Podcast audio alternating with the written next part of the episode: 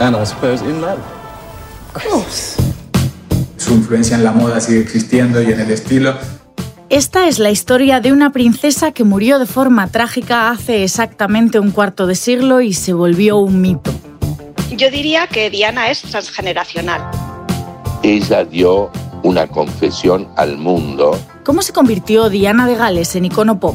Evocaba conceptos muy tradicionales de la femineidad. Yo creo que la moda fue uno de sus escapes del molde de la realeza que la hacía realmente infeliz. In the name of the Father, and of the Son, and of the Holy Ghost. Amen.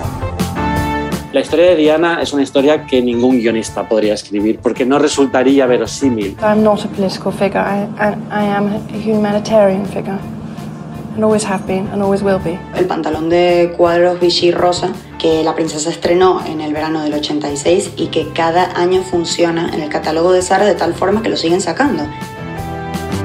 Es un podcast de Hola